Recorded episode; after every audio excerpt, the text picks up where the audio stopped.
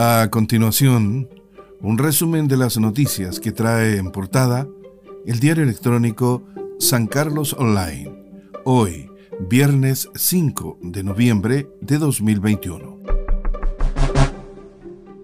Aplazan votación para el 10 de noviembre por cuarentena de senadora Yasna Proboste en relación al cuarto retiro del 10% de las pensiones.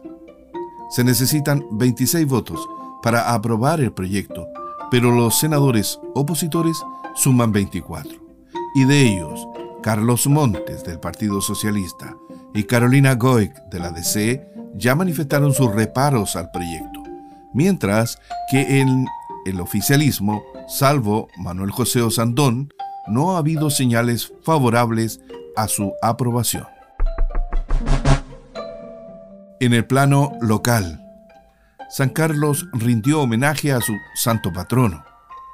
Este jueves se realizó un acto conmemorativo a San Carlos Borromeo.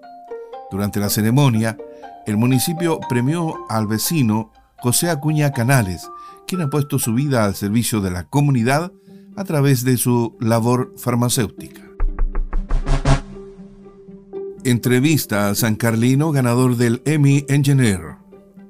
Una demostración clara de que todo es posible cuando existe la persistencia tras un objetivo resultó la entrevista del ingeniero civil electrónico Felipe Méndez, ganador del premio Energy Emmy. Revise la nota en www.sancarlosonline.cl. Estudio demuestra que bienestar en Ñuble también se puede lograr en comunas rurales.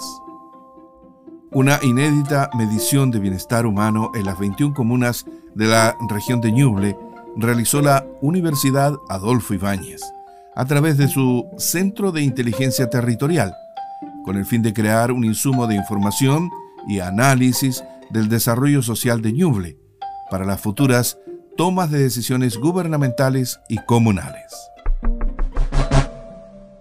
Carlos Chandía reaparece por primera vez tras sufrir grave accidente de tránsito. En un video publicado por la Municipalidad de Coihueco, el alcalde y ex árbitro agradeció el apoyo entregado durante su rehabilitación.